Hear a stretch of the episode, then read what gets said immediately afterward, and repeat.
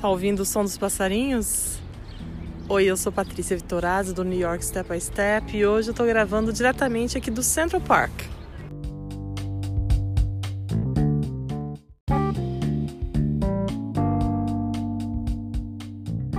Pois é, desde o meu último episódio, quando eu falava sobre as lindas orquídeas do New York Botanical Garden, há um mês atrás, Nova York, assim como o mundo, parou. Tudo parou, tudo está fechado. Restaurantes, as famosas atrações da Broadway, os musicais, os museus e tudo depois da Covid-19 teve que tomar um novo rumo. A gente ainda não sabe qual é, mas uma coisa eu estou certa: a primavera que continua está cada dia mais linda e esplendorosa.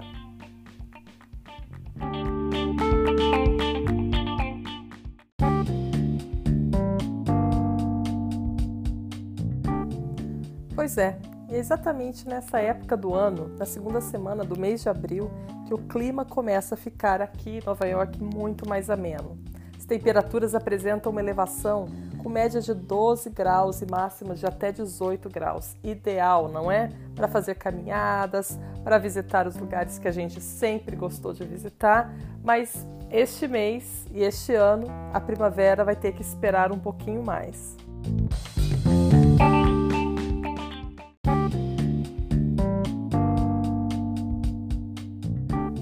Pois é, vamos ter que esperar mesmo, porque a pandemia causada pelo coronavírus está atacando impiedosamente a cidade, que é o epicentro de tantas coisas nos Estados Unidos e também deste vírus terrível.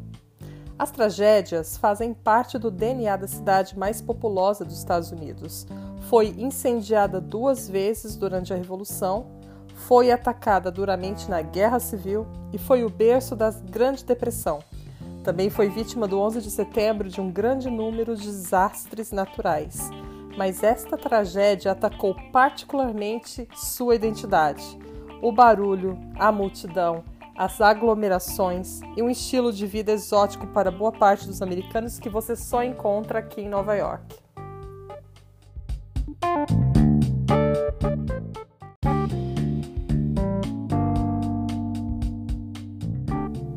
Eu não preciso dar os dados porque eles todos falam por si só. Nova York está realmente no epicentro desta catástrofe que é o coronavírus, ou Covid-19.